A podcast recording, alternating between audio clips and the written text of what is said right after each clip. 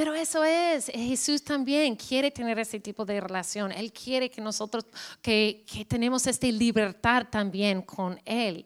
Y um, entonces, para, yo no tengo, yo no quiero tomar todo el tiempo de Ricardo, pero para pasar, um, el Padre nuestro empieza con ¿qué? Padre. Entonces, aprendimos que, oh, that's right, espérate, tengo que saltar mis, es, um, ahí empezando con Padre, la oración se trata de cultivar, como ya le dije, una relación. Como vemos en la vida de Jesús, es buscar a conocer a Dios al cultivar una relación de amor y honor con Él. Él quiere compartir una relación contigo. Él no, es como, um, digamos que no es, es, como una máquina que tú, donde tú puedes echar las monedas y, ay Señor, gracias por eso, por favor, hagas eso. Eh, no es, la oración, no es, eso no es el propósito, no es solo para como que, ay Señor, mira todas mis necesidades, o mis quejas, o mis preocupaciones, aunque tenemos la libertad de hacer eso y Él está ahí también. Pero es más que solo eso.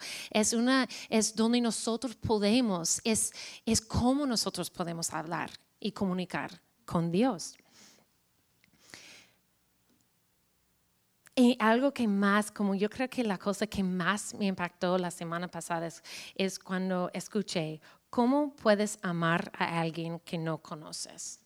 Y el mandamiento dice que como más importante en las escrituras es amar al Señor tu Dios con todo tu corazón, alma, mente y fuerzas. Pero ¿cómo podemos amar a Él si no tenemos si no conocemos a Él, si no tenemos esta relación. Y eso me impactó. Yo, yo estaba meditando sobre esto toda la semana, es como es cierto. Y cuando yo no tengo este tipo de, de amor, es como eso es donde viene como religión, ¿verdad? Eso es donde viene, donde nosotros podemos decir, Padre nuestro que está en el cielo, en el cielo santificado sea tu nombre. ¿Tú me entiendes? Es como, um, pero es mucho más allá. Entonces, ¿cómo, sabiendo esto, cómo podemos cultivar una relación con el Padre por medio de la oración? En 1 de Juan 3.1 dice, fíjense qué gran amor nos ha dado el Padre, que se nos llame hijos de Dios y lo somos. Nosotros tenemos un Padre, somos hijos. Y mira, eso no es un punto difícil para el Señor, pero a veces es difícil para nosotros aceptar eso. Que tú eres una hija, que tú eres un hijo de Dios. Tu, tu Padre, tú tienes un Padre que es el Rey de Reyes.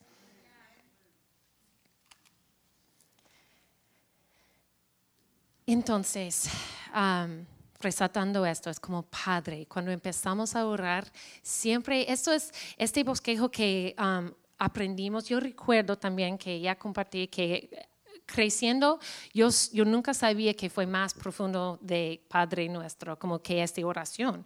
Yo oraba eso. Yo pensé como que Padre nuestro que está en el cielo, santificado sea tu nombre, pero nunca más allá. Pero si nosotros podemos aprender y pensar como Ricardo está enseñándonos ahora, de pensar que eso es bosquejo, no solo una oración, wow, explota las posibilidades. Entonces, si uno para, por ejemplo, como nosotros, eh, que nosotros aprendimos hace mucho, es que Padre nuestro, ahí tú puedes tomar un momento. Padre nuestro, gracias por ser mi Padre. Gracias que tú eres mi Padre. Señor, ayúdame a entender que soy tu hija. Ay, Señor, gracias porque tú quieres cuidarme como un Padre. Y viene a veces es cuando, cuando yo solo empezando con padre, es como donde viene otras cosas, preocupaciones, y en donde yo puedo poner como, ay, si eso, si eso es cierto, si Él es mi padre, voy a poner ese, gracias Señor, porque tú eres mi padre, que yo sé que tú vas a cuidar de esa situación. Señor, gracias porque tú eres mi padre, que yo sé, Señor, aunque tengo miedo que hay algo que mal en mi salud, que tú vas a cuidar esto. Tú sabes mis necesidades, Señor. Gracias, Señor, porque tú eres mi Padre que me amas tanto, Señor, que tú también amas a mi esposo, a mis hijos, Señor. ¿Ya? ¿Me explico? Entonces, todo esto es como viene solo del Padre. Padre nuestro. Y Padre nuestro, gracias Señor que tú eres no solo mi Padre, Señor, pero tú eres el Padre de, de, Elsa y Ramón, Señor. Gracias Señor que tú eres el Padre de ellos, Señor, que tú amas a ellos, Señor. Gracias Señor que, que tú amas tanto. Él es nuestro Padre. Ok, entonces, punto número, número dos, santificado sea tu nombre. Es adoración.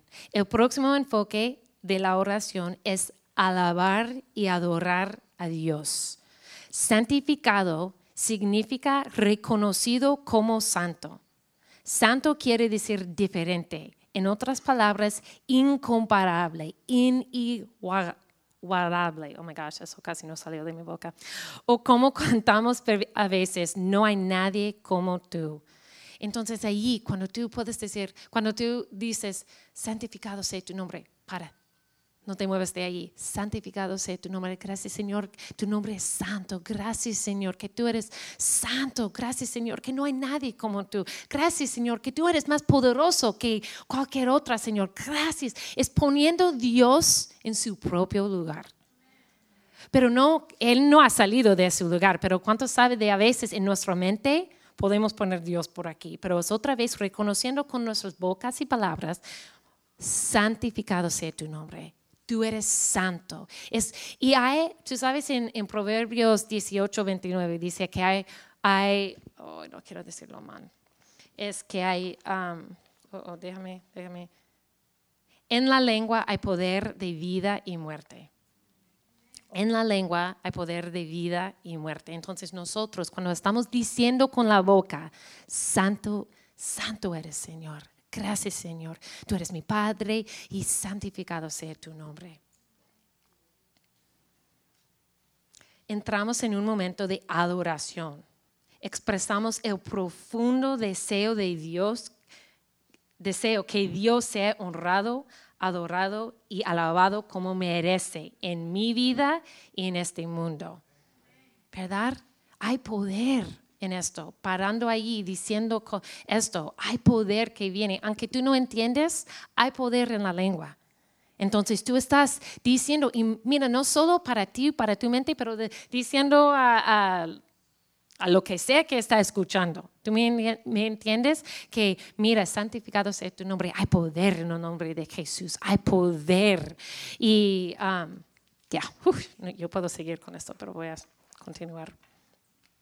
Y puede ser en silencio, en voz alta, acostado o danzado, pero lo importante es pausar, tomar ese momento para adorar de corazón.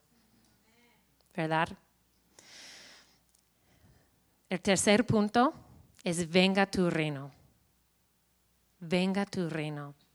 Y esto ahora mismo yo yo he estado esta semana meditando en esta parte de la oración también, porque hay mucho poder en esto. Hay mucho poder, porque el milagro de milagros es que el rey es tu padre y tu padre es el rey de reyes. ¿Me escuchas? El padre, padre nuestro, es el rey y el rey es tu padre. Eso es increíble. Hay poder en esto. Pero también cuando otra vez con tu lengua diciendo, venga tu reino, que venga tu reino. Y la otra parte es, hágase tu voluntad en la tierra como en el cielo. Este, el enfoque y faceta de este parte de la oración es sumisión y intercesión. Pero es diciendo, es como, hoy yo estaba sobre una situación en mi vida, yo estaba diciendo que venga tu reino, Señor. Porque si el reino está en esta situación, ah, haya paz, ¿verdad? Habrá paz, habrá victoria. Hay cosas, entonces tenemos que decir, ay Señor, que venga tu reino. Y otra vez es también, es es para nosotros, es una, una, manera como nosotros podemos reconocer esta relación que tenemos con el Padre. Señor, que yo estoy sometido a tu voluntad, Señor, que tú quieres, reconociendo, mira, Señor, tu voluntad es mejor que el mío. Tus deseos son los mejores que el mío, Señor. Reconociendo que, Señor, tu sabiduría es mejor y más que yo tengo, Señor. Entonces, Señor, que venga tu reino en mi vida, no mi, no reino de Cristina. No, Señor, no quiero esto. Por favor, que venga tú, que venga tu reino, Señor. Y eso es todo que tengo hasta ahora. Entonces vamos a ver, voy a invitar a nuestro lindo pastor para hablar sobre los, próximos ah. tres, tres, puntos. Pero espero que ustedes puedan tener estos puntos, los tres primeros que nosotros uh, pasamos la, semana pasada, pero tener esto y ponerlo junto que vamos a aprender hoy para, para que nosotros podamos orar y usar eh, y, aprender cómo orar más con más poder. Amén. Gracias, Señor. Quería seguir escuchándola toda la mañana, pero me toca a mí ahora subir. La oración parte 2 eh, es, es, verdad. Yo quiero decir, empatizar que a, veces el concepto de la oración es me acerco para pedir mi necesidad sobre mi situación, pero lo que hemos visto otra vez hoy es que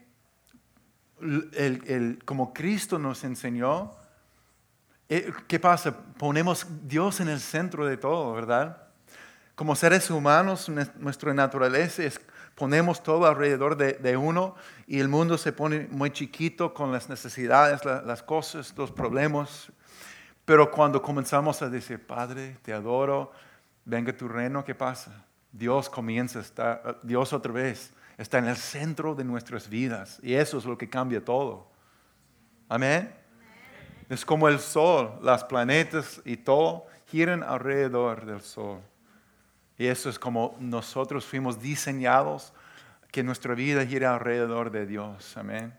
Y a través de la oración, eso sucede día a día. Día a día, a través de la adoración y la oración. Eso es lo que Cristo nos, nos mostró y nos enseñó. Entonces, cuando tenemos esa parte fija en su lugar, las peticiones ya tienen más poder y sentido.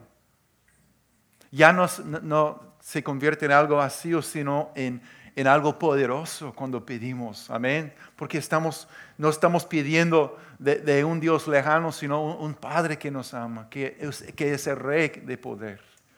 Ven cómo cambia la cosa, ¿verdad? Entonces, Vamos a ver los, los, tres, o la segunda mitad que se enfoca en presentar nuestras necesidades delante de Dios o pedir. Pedimos provisión, pedimos perdón y pedimos protección. Amén. Pedimos provisión, perdón y protección. Y dice, danos cada día nuestro pan cotidiano Perdónanos nuestros pecados porque también nosotros perdonamos a todos los que nos ofenden y no nos metas en tentación. Voy a, quiero pausar un momentico. Porque yo recuerdo hace muchos años mi pastor, cuando era más, mucho más joven, comenzó una serie sobre la oración. Y recuerdo que salieron algunos comentarios entre dos hermanos diciendo, bueno, bonito tema, pero ¿por qué el pastor no hable sobre temas y, las luchas que estamos experimentando todos los días? Cosas que son más relevantes para nuestras vidas. El Padre nuestro es bonito, pero mira lo que estamos viviendo todos los días y, ¿por qué no hable sobre esas cosas más? yo creo que es una excelente pregunta. ¿Qué relevancia tiene entonces el Padre nuestro con las luchas que estamos enfrentando día a día? Yo creo que es una, una pregunta muy válida, ¿no? Porque si solamente, si lo que hablamos aquí es de edificación, pero no tiene que ver con mi vida lunes, martes, miércoles, ¿qué valor tiene? Entonces, permíteme compartir un, pequeño ejemplo que es, es inventado que eh, de Juan y María. Si su nombre es Juan o María, por favor, no estoy hablando de usted. Son nombres que estoy usando. Podría poner aquí Ricardo y Cristina, porque ah, tengo que confesar, tuvimos algunas discusiones incómodas en esta semana como seres humanos y parejas. Um, y Dios nos ha ayudado a seguir adelante. Vamos a seguir eh, en nuestro matrimonio adelante, ¿verdad? Sí, oh, confirmación. Yo, ya esperaba este momento de hacer la pregunta públicamente para que no pueda decir nada en contrario. Pero vamos a hablar de Juan y María, ¿está bien? Juan y María son una pareja y creen en Dios, pero han estado preocupándose mucho sobre sus finanzas. Eso, eso si tiene que ver con tu vida, eh, no, otra vez, no estoy hablando de nadie ni, ni, de nosotros, solamente cosas que todos hemos experimentado en, algún momento u otro. ¿Bien? ¿Están conmigo? Ok. Un ejemplo, están preocupándose sobre mucho sobre sus finanzas, los biles inesperados, los gastos, los niños necesitan cosas para la escuela y comienzan a discutir el tema del dinero y sus trabajos.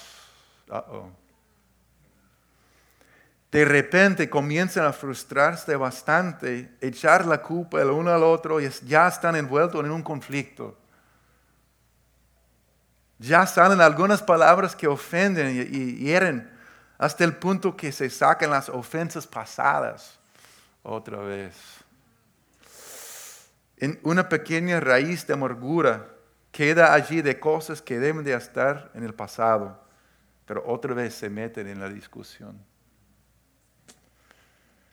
Y ya que el enemigo de nuestra alma, el diablo, le atrae, le atrae, le encanta la división, la falta de perdón, y enojo la preocupación y es como un león, león rugiente buscando quien devorar. aprovecha de la situación, atacando con un aguacero, aguacero de pensamientos negativos, provocando más falta de esperanza en la pareja.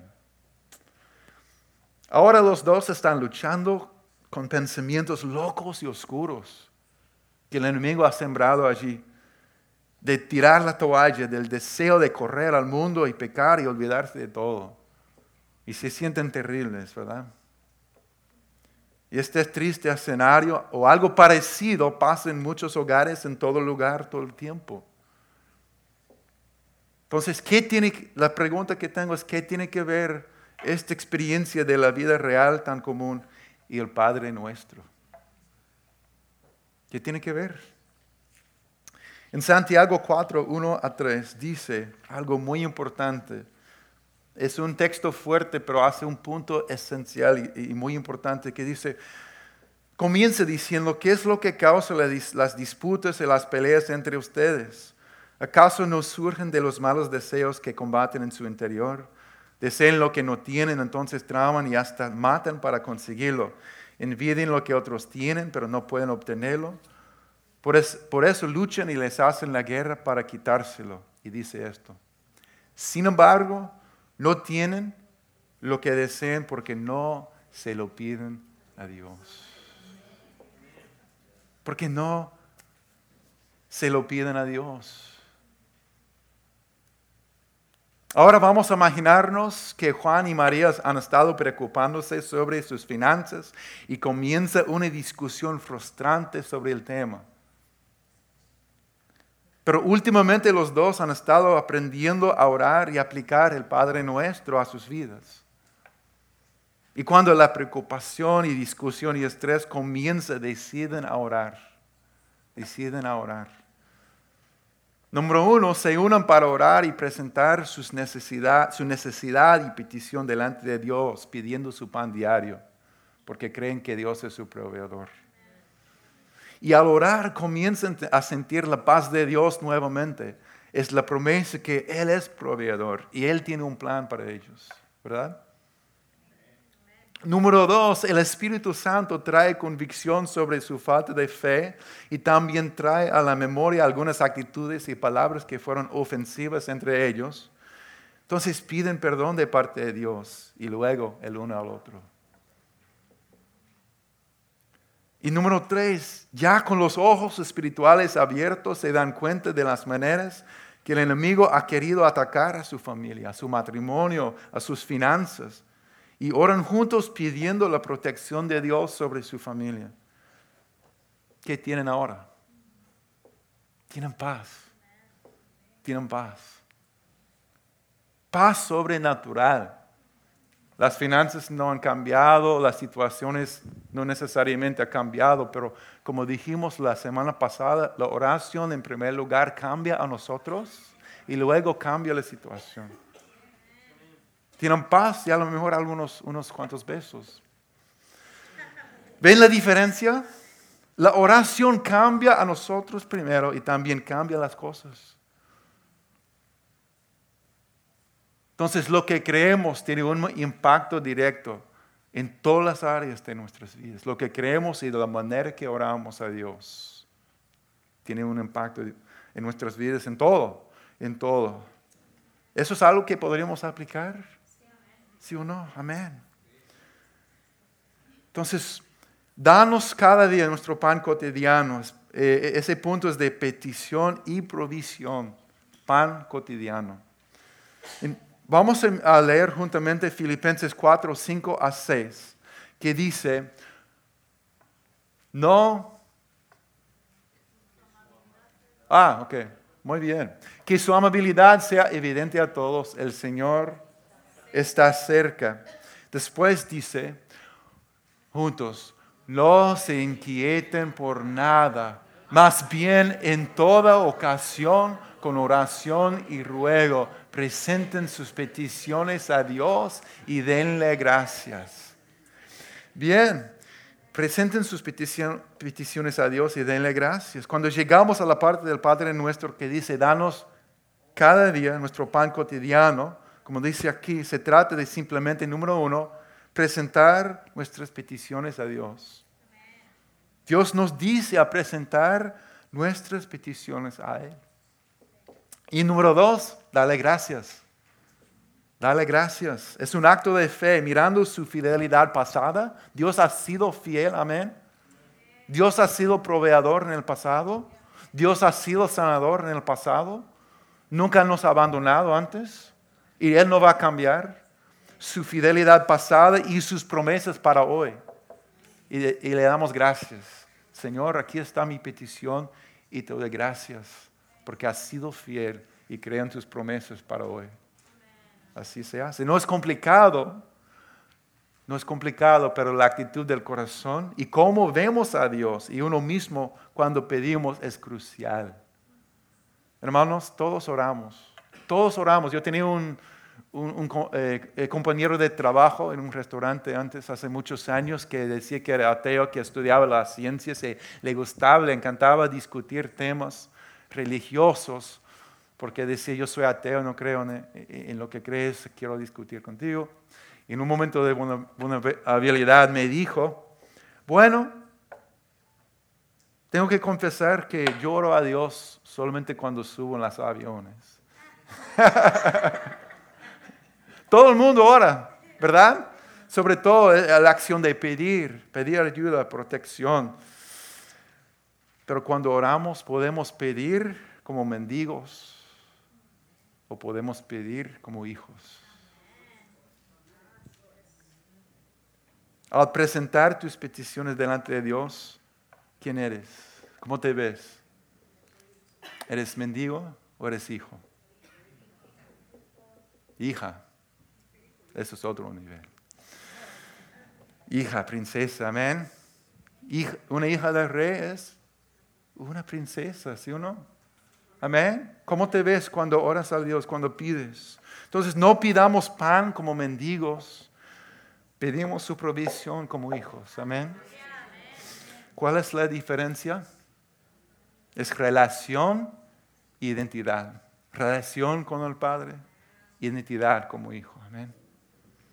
Pedir o mendigar de una persona desconocida es vergonzoso y triste. Nadie quiere, nadie en el mundo quiere hacer eso. Provoca humillación, eso es vergüenza que quita la dignidad y provoca ansiedad. La humillación dice, no te conozco, pero necesito tu ayuda. No hay una relación. Pero pedir de parte de un padre amoroso como hijo te acerca a Dios y cultiva humildad y gratitud. Humildad es el reconocimiento de quién es Dios, quién soy yo, el reconocimiento de sus promesas y mi dependencia de Él. La dependencia es clave. Y la humildad dice, tú eres mi fuente fiel, mi Padre que me ama y yo dependo de ti. No de mí mismo para todo. de ti, por ti, para ti son todas las cosas. Amén. Gracias Padre, te pertenezco, dependo de ti. Eso es el corazón humilde y agradecido delante de Dios, que sale de un hijo que conoce a su Padre. Amén. Eso es el corazón que Dios, que Cristo nos enseñó a tener al pedir de Dios. Y la dependencia de Dios es clave. Cristo dice a pedir el pan diario. No sé si saben de dónde viene esta idea de pan diario, pero es muy interesante. Viene del Antiguo Testamento, eh, cuando vemos la provisión de Dios para su pueblo en el desierto. ¿Recuerden eso? los israelitas en el desierto eran esclavos antes en Egipto. Y cuando eran esclavos vivían de lo que sus opresores le daban. Éramos esclavos al pecado en el mundo antes. Y Cristo nos ha, sacado, nos ha rescatado. Pero e, eran esclavos y vivían de lo que sus opresores le daban. Y Dios Jehová los sacó de la esclavitud de Egipto con poder y los encaminó hacia la tierra prometida. Pero en camino pasaron por el desierto. Y créeme, lo he visto, es puro, puro desierto. No hay nada allí en ese desierto. Pero el desierto era muy, muy importante para ellos. ¿Por qué? Porque tenían que aprender de ser y vivir como el pueblo de Dios, su pueblo especial.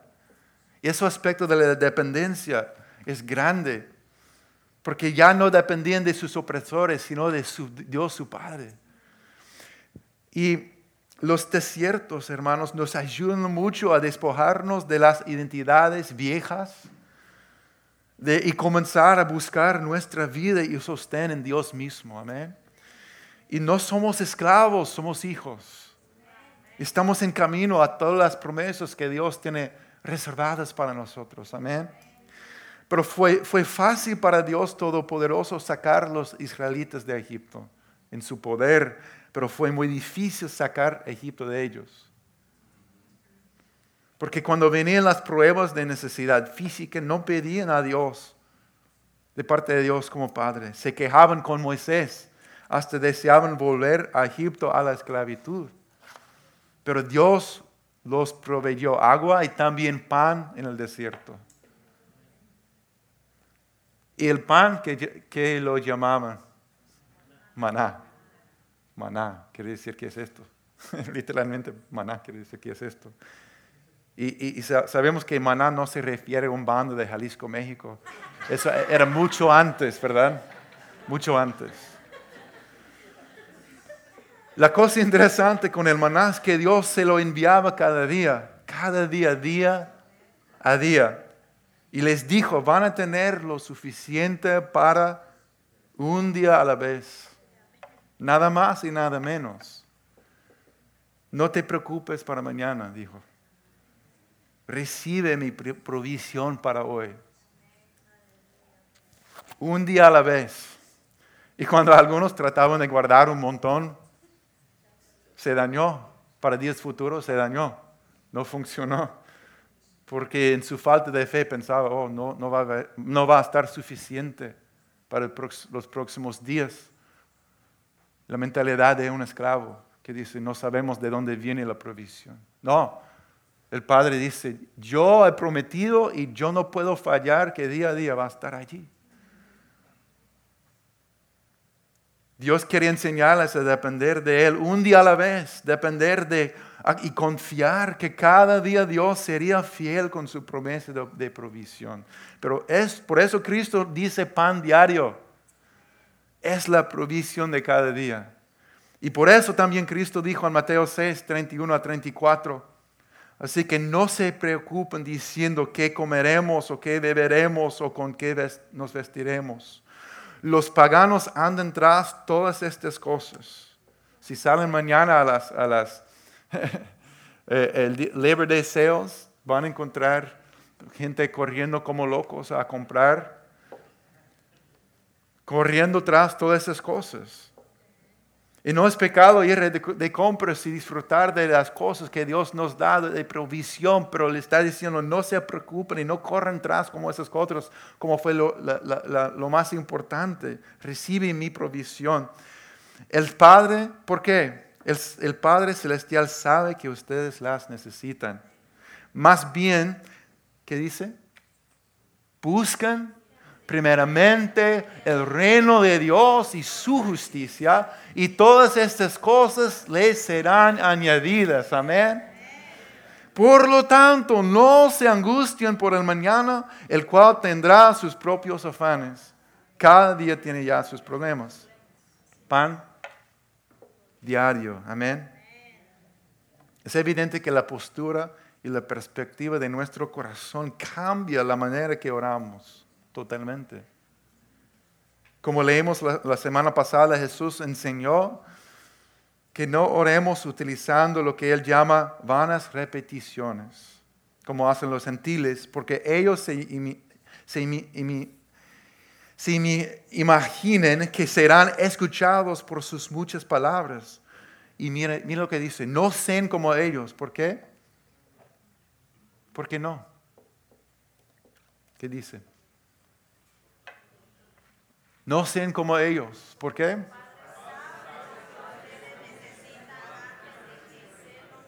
Amén. Así que podemos pedir con fe en vez de miedo porque tenemos una relación. Porque Él sabe lo que necesitamos y aún así nos invita a pedir.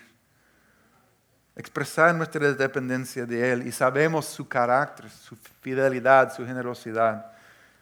Una vez, eh, eso es un, ejemplo chistoso, pero interesante para mí, porque una vez en medio de nuestro tiempo en el campo misionero, yo tuve un sueño raro. ¿Quieren uh, oír sobre mi sueño? Tal vez algún día, tal vez algún día. Hoy está bien. Eh, yo, yo, soñé que yo tenía un tatuaje en mi piel con una, una referencia bíblica.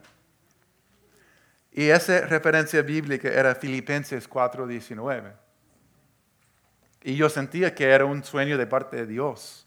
Entonces, obviamente estoy preguntándome cuando me despierto, ¿qué es esto? ¿Qué quiere decir esto? ¿Qué hice? Salí y me puse el tatuaje, claro, no. Yo abrí la Biblia, primero porque yo no sabía que, en mi mente yo no sabía qué, dice Filipenses 4:19. Entonces abro la Biblia a, ver qué es esto, Dios. Y leí esta promesa.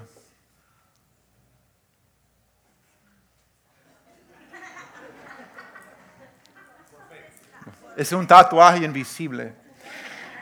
Así que mi, mi, Dios les proveerá de todo lo que necesiten conforme a las gloriosas riquezas que tienen en Cristo Jesús. No sé si mencioné que en esa época estaba preocupándome otra vez, mirando los números, los ingresos, las ofrendas que entraban y, diciendo, ah, oh, yo creo que no tenemos bastante para los niños y su escuela en este año. Y es como que Dios me estaba diciendo, conoces mi fidelidad, ya has, ya has visto mis promesas fieles en tu vida antes. Y es tiempo de poner esta promesa como si fuera un tatuaje permanente, pero en tu alma. que nunca volvieras a preocuparte por la provisión. Amén. Bien. Y el fruto de todo esto, número uno, presentar nuestras peticiones a Dios y dos, pedimos con acción de gracias. ¿Qué es el fruto de esto? Paz. Es paz, porque Cristo dijo, así experimentarán la paz de Dios que sobrepasa todo entendimiento. Amén. Tengo cinco minutos para los demás dos puntos. No sé qué fue.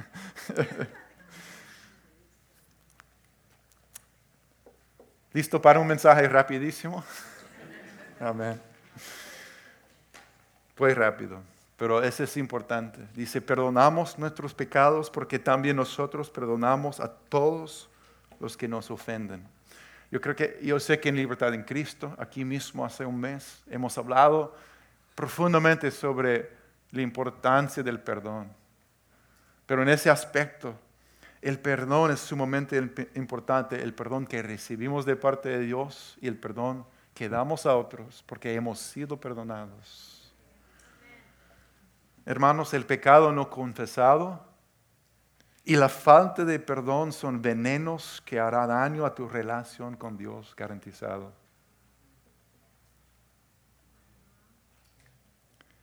Y el Padre nos ama y nos valora demasiado para dejarnos alejar de Él al enfermar, enfermarnos el corazón con falta de perdón o con pecado no, confesado.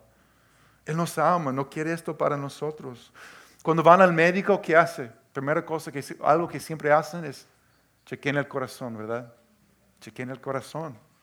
Y es así, eh, eh, por medio de la oración tenemos la oportunidad de chequear nuestro corazón para que seamos sanos. Muchos de nosotros evitamos ir al médico hasta el último, ¿verdad? No nos gusta ir al médico. Podemos evitar, yo estoy bien, estoy bien, me siento bien hasta que no podemos levantarnos de la cama. No lo evites, ese chequeo de corazón es algo diario, algo diario. Por eso el salmista dijo en, en Salmo 139, examíname, oh Dios, y sondea mi corazón, amén, Ponme a prueba y sondea mis pensamientos. Fíjate si voy por mal camino y guíame por el camino eterno.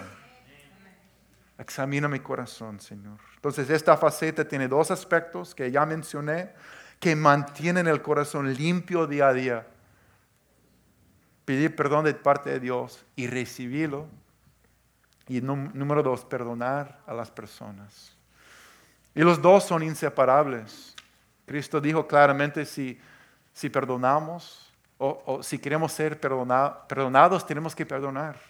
Si no estamos dispuestos a perdonar, no podemos ser perdonados. En primer lugar, ¿qué es lo que nos da el derecho de pedir perdón de parte de Dios Santísimo?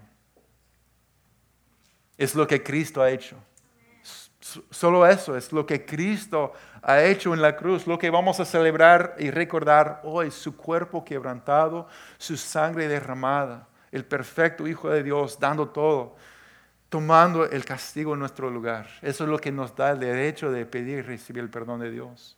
No es por nuestro nivel de remordimiento, no es por no es si nos castigamos, por tanto tiempo si hemos hecho buenas obras para tratar de recuperar el favor de Dios, no es algo que podemos merecer, es algo que Cristo compró por nosotros en la cruz.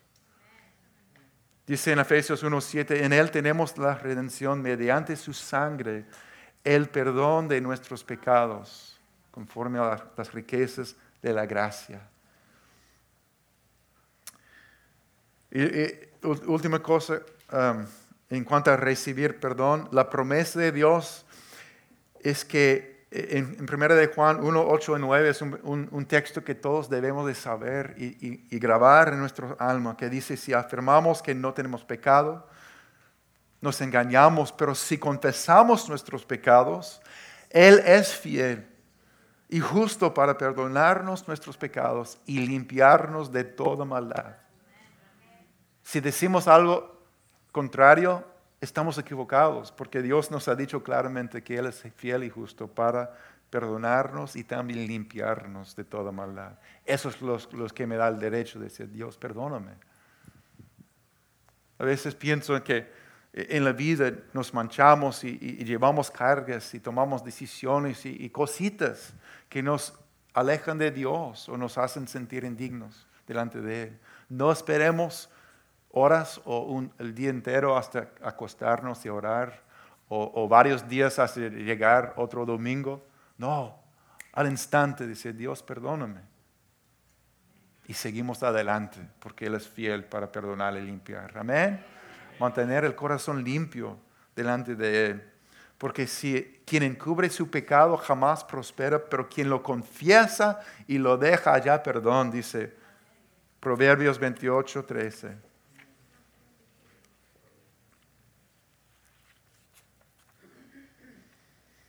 Y dice, perdónanos nuestros pecados porque también nosotros perdonamos a todos los que nos ofenden. Somos mandados a perdonar como el Señor nos ha perdonado sin reservas en Cristo.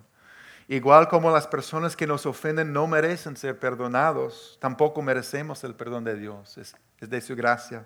Es un regalo de su gracia. Pero el mismo Cristo que entregó sus vidas por nuestros pecados para que pudiéramos ser perdonados y liberados, entregó su vida en la cruz por los pecados de ellos también.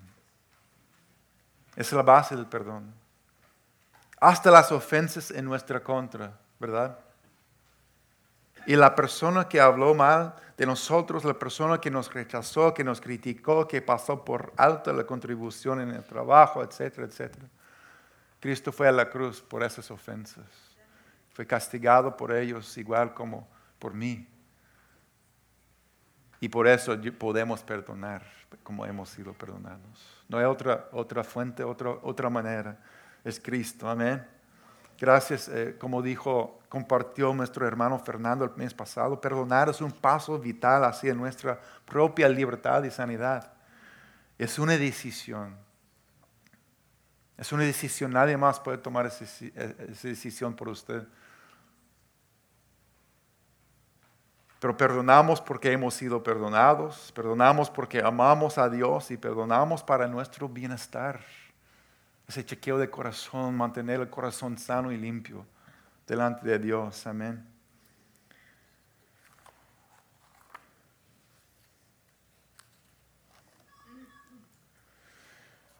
El último punto es no nos metas en tentación, pedimos la protección de Dios. Mateo 3, 6, 13 agrega, y no nos dejes caer en tentación, sino líbranos del maligno. Pedimos la protección de Dios, amén. A primera vista podría provocar confusión como se dice esta parte. Sabemos claramente que Dios no, no, no tienta. Dios no tienta, así dice Santiago 1, 13 a 14, explica que nadie al ser tentado diga, es Dios quien me tienta, porque Dios no puede ser tentado por el mal, ni tampoco tienta a él a nadie. Todo lo contrario, cada uno es tentado cuando sus propios malos deseos lo arrastran y seducen.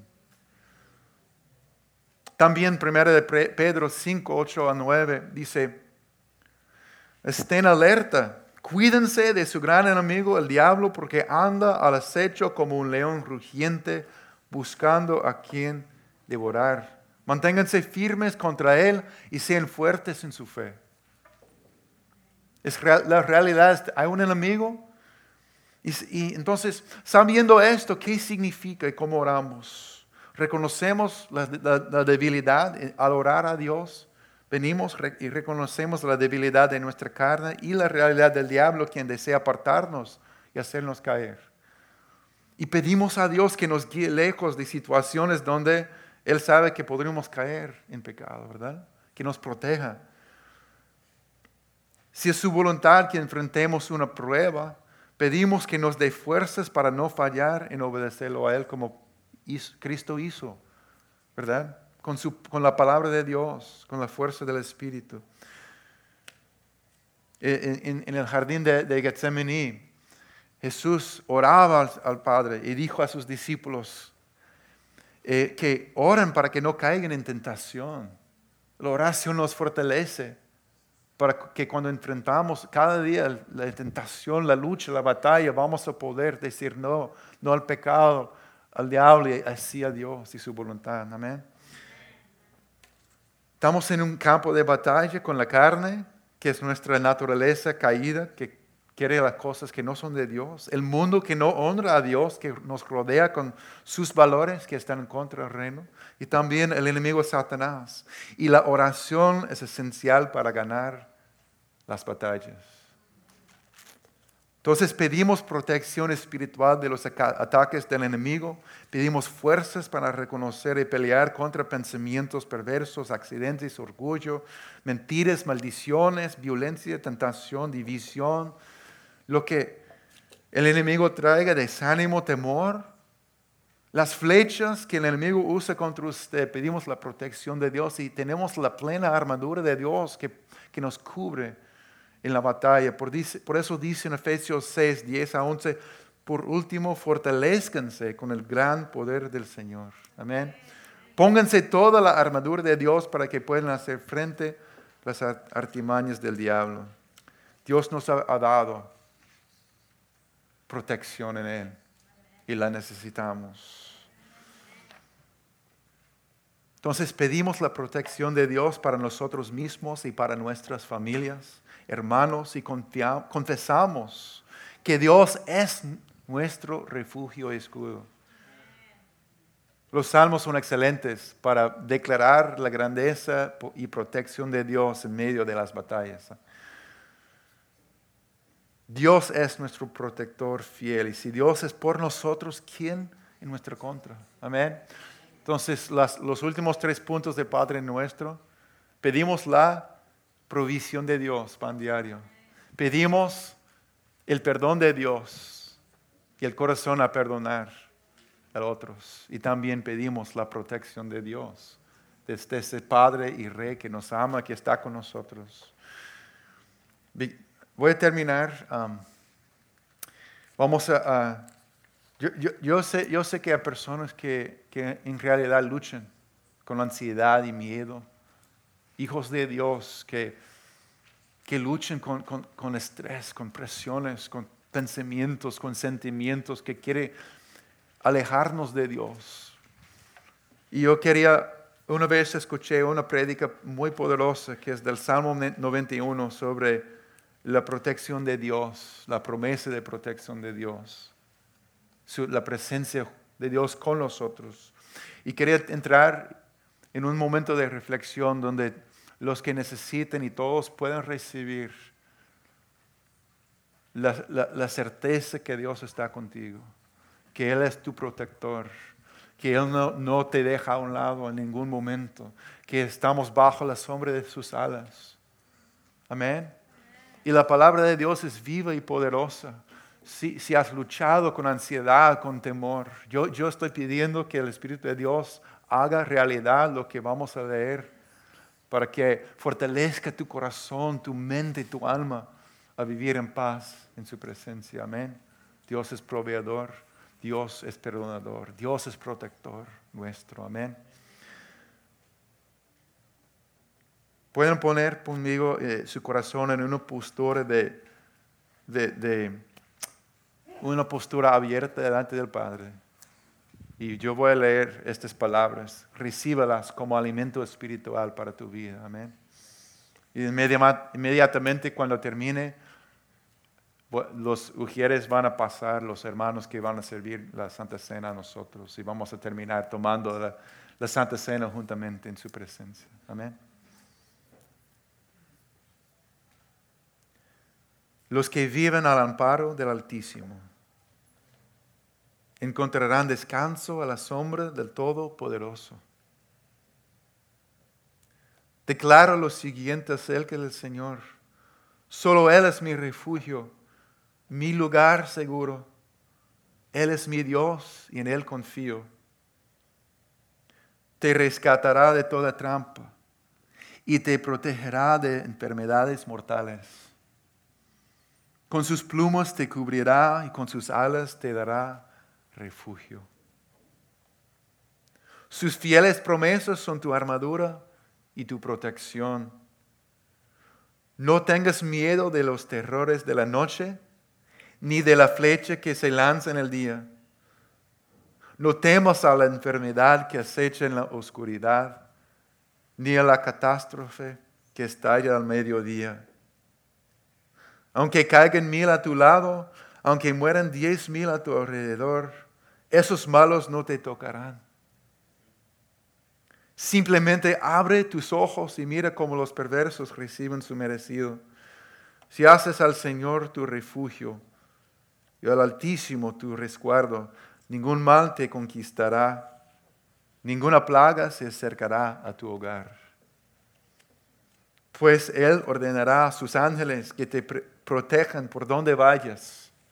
Te sostendrán con sus manos para que ni siquiera te lastimes el pie con una piedra. Pisotearás leones y cobras, aplastarás feroces leones y serpientes bajo tus pies El Señor dice, rescataré a los que me aman. Protegeré a los que confíen en mi nombre. Cuando me llaman, yo les responderé. Estaré con ellos en medio de las dificultades. Los rescataré y los honraré. Los recompensaré con una larga vida y les daré mi salvación. Amén. Amén. Somos amados. Dios está con nosotros. Él es Padre, somos hijos. Él es santo y digno y somos adoradores. Él es rey y somos sus siervos, colaboradores con Él. Él es proveedor, somos bajo su cuidado. Él es perdonador, soy perdonado y libre a perdonar a otros. Él es libertador y protector, Él ha vencido al enemigo. Podemos pedir su protección. Amén. Gracias. Padre Celestial, te damos muchísimas gracias por quien eres. Podemos orar confiadamente delante de ti, porque sabemos quién eres, Señor, y lo que has prometido a nosotros, tus hijos.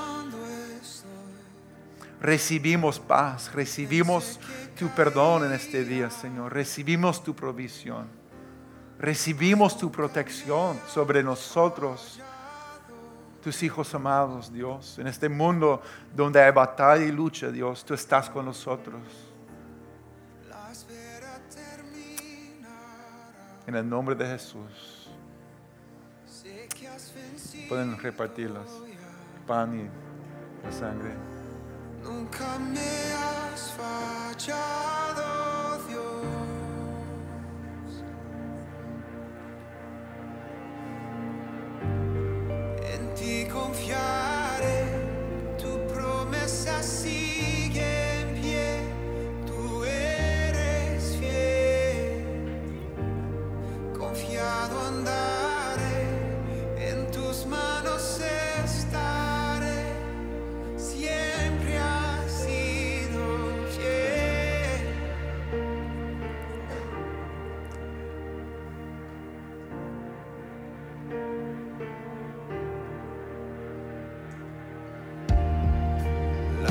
La noche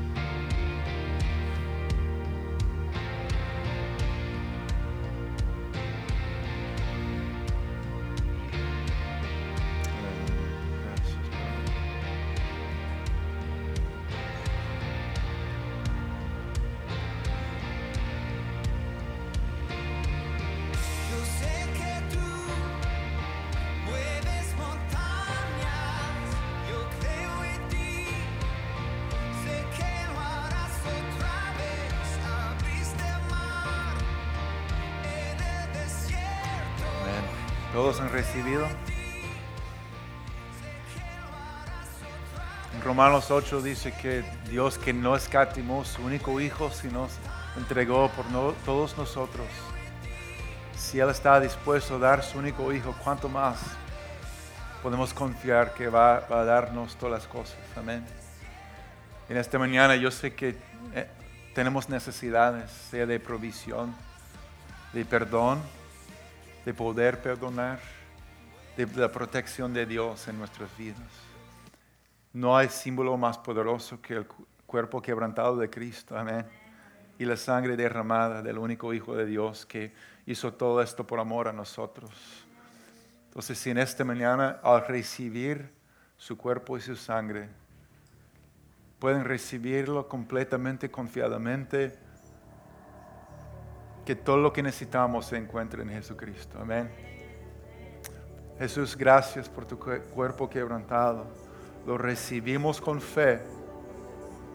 Tú eres nuestro pan de vida. Lo recibimos en el nombre de Jesús. Amén.